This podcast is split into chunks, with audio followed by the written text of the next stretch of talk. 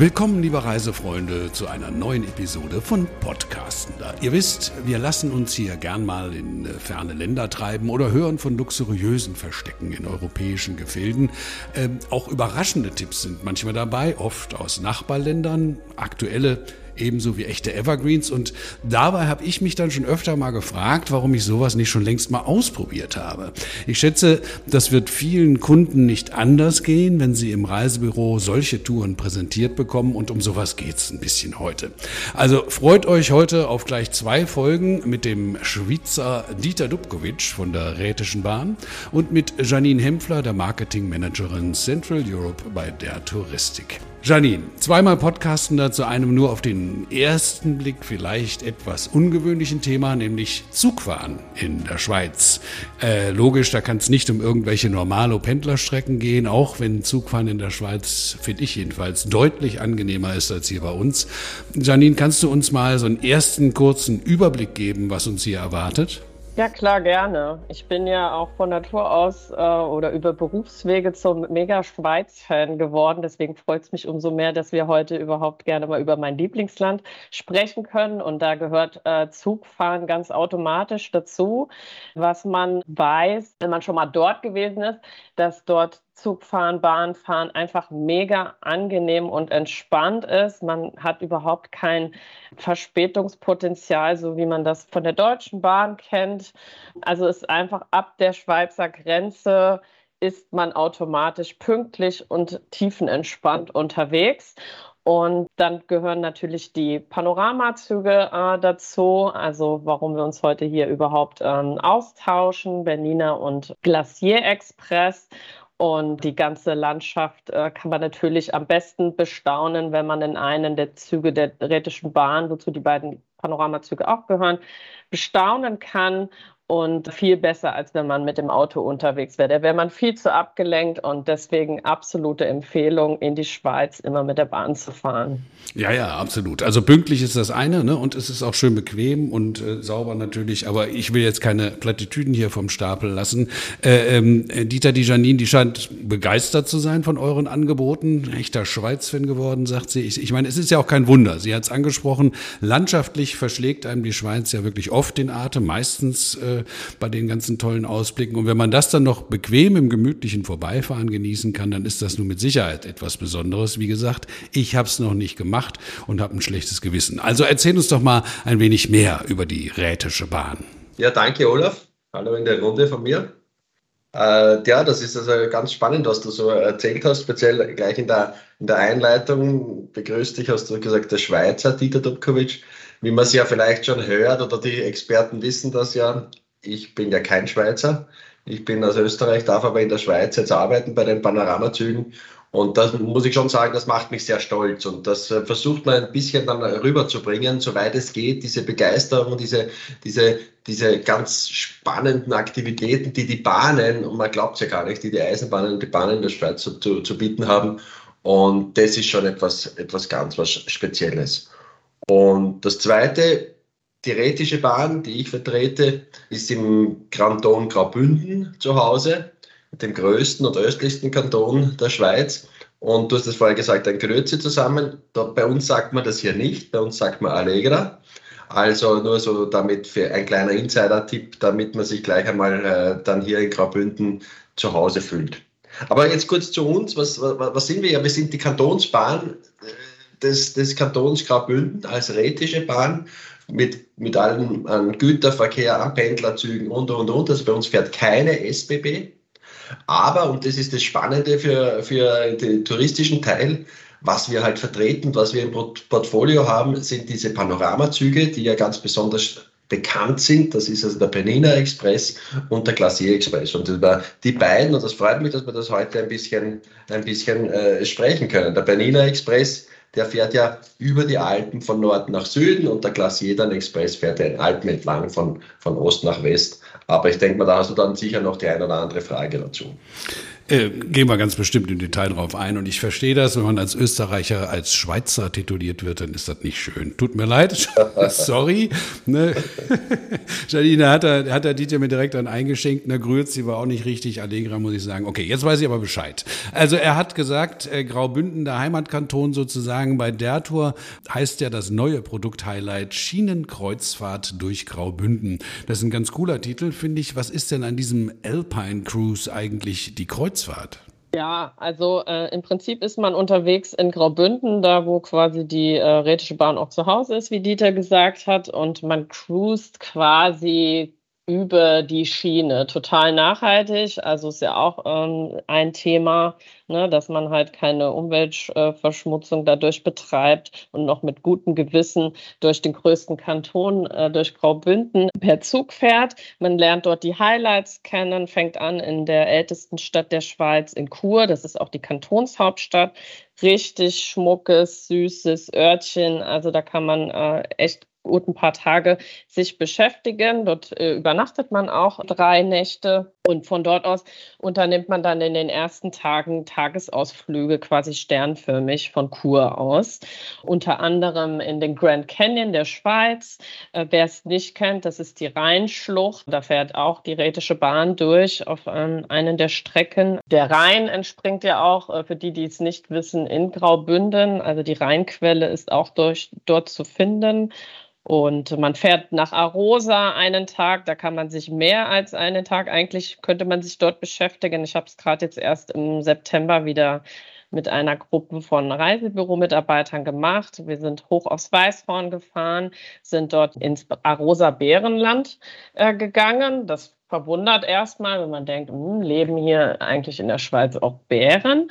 Aber nein, muss ich korrigieren. Es ist so, dass dort quasi eine Auffang-Rettungsstation äh, implementiert wurde, dass Bären, das sind auch in der Regel nur zwei bis vier maximal, die aus unzumutbaren Haltungsformen Zirkus oder whatever äh, gerettet worden und dort wieder in die Natur integriert werden. Also ganz spannend, dort mal vorbeizugehen. Also für mich persönlich war es auch super emotional, weil man dort einfach auch sehr viele negative Sachen erfährt, die da mit Bären so in Osteuropa oder wo auch immer angestellt werden. Aber das äh, allein würde schon einen Podcast füllen.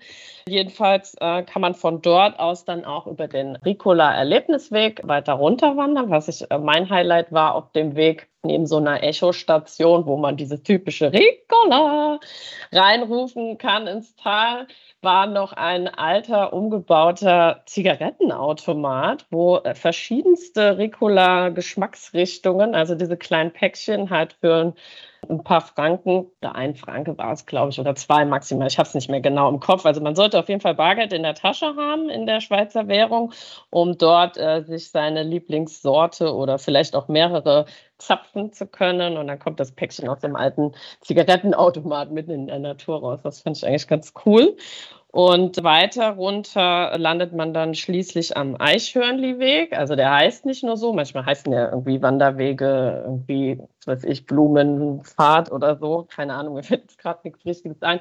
Aber dort ist wirklich der Name Programm zig Eichhörnchen springen da über den Weg und die sind es auch gewöhnt, gefüttert zu werden. Da wird auch Futter verkauft. Also man darf das da auch. Ne? Also es ist überhaupt kein Thema. Man muss sich da nicht schlecht fühlen. Also man ist da in Arosa, erlebt man ein Highlight nach dem anderen. Am nächsten Tag geht es dann nach St. Moritz für zwei Nächte. Dort kommt man dann auch äh, mal in die Gelegenheit, 3000er Berge zu besuchen. Und dann zum Finale Grande, sage ich mal, äh, fährt man dann mit dem Bernina Express noch die letzte Strecke bis nach Davos, wo dann auch wieder am letzten Tag der Nostalgiezug nach Filisur fährt, also der auch auf dem Programm steht, wo man über Viadukte fährt. Also es ist wirklich eine atemberaubende Fahrt, habe ich auch jetzt letztens im Herbst gemacht. Also ein rundum gelungene Kreuzfahrt auf der Schiene im Prinzip. Also eine Station ist St. Moritz, Dieter, das kennt man ja eigentlich eher aus diesen Après-Ski-Geschichten. Äh, aber von hier aus geht es dann eben zu einem der Highlights dieser Schienenkreuzfahrt. Äh, die Janine hat es angesprochen. Vielleicht kannst du uns zu diesen Highlights auch noch ein bisschen mehr erzählen, Dieter. Ja, das mache ich doch gerne. Wenn du, wenn du mit dem Bernina Express dann fährst und in dem Fall fahren wir dann von St. Moritz eben nach Tirano. St. Moritz, du hast es genau ja, richtig schon angesprochen, ist ja ein bisschen das, äh, das, der Ort der Reichen und Schönen. Und dort, wo äh, im Winter dann mit den Pferden Polo gespielt wird und dergleichen, dort ist es aber auch im Sommer am See sehr schön. Dort kann man also gut verweilen. Es ist auch vom Preis mehr natürlich deutlich günstiger als im Winter. Also das macht auch schon der Geldbörse mehr Spaß. Und dort steigst du dann in den Benina Express ein. Und der Benina Express ist ja der, der eben, wie ich schon vorher kurz gesagt habe, das ist ja mit der bekannteste Panoramazug in der Schweiz. Und äh, was, was ihn halt auch so bekannt macht, sind diese großen Panoramafenster, die also bis, bis ganz hinaufgehen. Und jeder, der da schon einmal mitgefahren ist, und, und ich spreche eigentlich mit sehr vielen Leuten, und jedes Mal frage ich, ist es das? Und sagt, ja, also vom Blickwinkel und vom Lichteinfall ist das schon ganz was anderes. Und das musst du gefahren sein, und das musst du einmal gesehen haben. Es ist schon ein, ein, ein, ein tolles Reisen. Und mit dem Bernina Express fährst du ja um des Reisens willen eben und nicht äh, einfach nur mit, klassisch mit der Bahn von A nach B zu kommen. Ne? Und noch dazu von, von St. Moritz Richtung Süden nach Tirano waren wir auch auf der UNESCO-Welterbestrecke. Das heißt, wir, haben, wir sind also auch UNESCO-Welterbe zertifiziert. Das ist eine Kombination aus Kultur- und Naturlabel. Äh, und da sieht man schon, das hat schon Qualität und da weiß man schon, was man dann mehr oder weniger bekommt. Und auf dem Weg hin, da, da sehen wir viele Naturschönheiten, aber auch architektonische Highlights. Du fährst ja bis auf 2200 Meter hinauf auf den Berniner Pass, auf Lago Bianco. Das ist also ein Gletschersee. Daneben das, also da sind wir im absoluten Hochgebirge und äh, da darf man sich nicht manchmal nicht wundern, wenn man unten wegfährt und, und, und oben kurz aussteigt, da ist man dann auf über 2000 Meter, auch im August, da hat es manchmal Schnee, wenn eine Schlechtwetterfront gerade durchgezogen ist, also ordentlich warm anziehen, aber nicht zu viel, weil nachher geht es gleich wieder hinunter steil ins, in, in, in, schon in den, italienischen Teil der Schweiz, dort wird vornehmlich Italienisch gesprochen und dann hinaus nach Tirana über die Grenze. Wir fahren noch über dieses berühmte Kreisviadukt von, von Brusio, diese 360-Grad-Schleife, die äh, auf sehr, sehr vielen Fotos da immer wieder dabei ist. Also es gibt wirklich viel zu sehen und eines meiner Highlights, und das möchte ich dir jetzt noch ganz zum Schluss ganz kurz noch anbringen, ist Alp Grüm. Ist eine kleine Bahnstation mit einem kleinen Hotel mit, ich glaube, 18 Betten oder 19 maximal, ein Restaurant und sonst ist dort nichts. Und da kommt man nur mit dem, mit dem Zug hin. Ist ein altes Steingebäude. Dort kann man super übernachten im Sommer, weil, wie gesagt, wenn der letzte Zug dann weggefahren ist, dann ist man dort mehr oder weniger alleine mitten in der Bergwelt. Gletscherwelt. Du siehst die klassischen Gletscher, du siehst Piz-Bernina, Piz-Balü. Also dort sollte man sich, äh, dort sollte man sich einmal eine Nacht gönnen. Tolle Details, finde ich, Dieter. Also, und ich finde es ja auch spitze. Äh, das spricht da jetzt so raus. Müssen wir gleich nochmal vertiefen mit der Janine. Also, man kann ja anscheinend aussteigen, wann man will. Ne, Janine, wie ist das? Kannst du uns ein paar Produktdetails noch, noch sagen? Wie lang sind die Touren? Auf was äh, muss ich mich einstellen bei der Buchung? Was kann ich überhaupt buchen? Also das ist ganz unterschiedlich. Wir haben, also ein bisschen äh, kann man es gar nicht so richtig trennen, den Glacier vom Berniner Express, weil man muss dazu sagen, der Berniner Express, den kann man als Tagesausflug machen. Ne? Man könnte das an einem Tag hin und zurück machen. Also ist so auch in unseren Touren äh, in der Regel so vorgesehen. Beim Glacier Express ist es wiederum anders, weil man, äh, wenn man eine Strecke zwischen Zermatt und St. Moritz fährt, ist man so roundabout acht Stunden unterwegs. Das ist ja auch der langsamste Schnellzug der Welt, wie man immer ganz äh, schön sagt. Und da muss man auf jeden Fall immer damit rechnen, dass man am Zielort, also je nachdem, in welche Richtung man fährt, mindestens eine Übernachtung einlegt. Und man will ja dann auch nicht am gleichen Tag nochmal acht Stunden zurückfahren. Also das macht kein Mensch, sagen wir es mal so. Ne? Und wir haben quasi äh, eine Bahnrundreise mit dem Glacier und Bernina Express, wo man beide Panoramazüge miteinander, äh, also beide erlebt. Man kann das in der ersten und zweiten Klasse buchen und äh, weil die Nachfrage so groß war, auch in der Excellence Class, was nochmal oben einen draufsetzt, das Sahnehäubchen quasi der Luxusbahnfahrten. Und das wird Dieter auf jeden Fall, muss er auf jeden Fall noch äh, was zu berichten. Das ist ganz spannend. Und nicht umsonst so beliebt. Glacier Express kann man aber auch noch äh, à la carte fahren, so heißt die äh, bei uns die Tour. Auch erste, zweite Klasse, Excellence Class. Und da muss man sich dann nur entscheiden, ob man mit der Bahn oder mit dem Auto anreist. Würde natürlich immer Bahn empfehlen.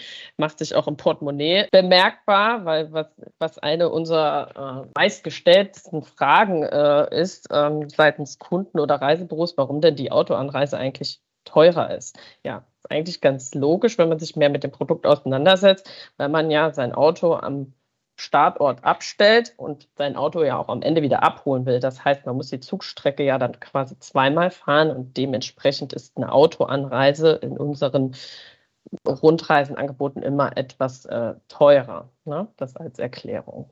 Dieter, die Janine hat den Glacier Express ja jetzt schon angesprochen. Das wollen wir gleich im zweiten Teil unseres Podcasts noch weiter vertiefen. Ich würde von dir jetzt gern noch mal so ein paar Details hören ähm, zu der Kombination. Das ist ja auch ein ganz erfolgreiches Produkt bei der Tour. Also Kombination Bernina und Glacier.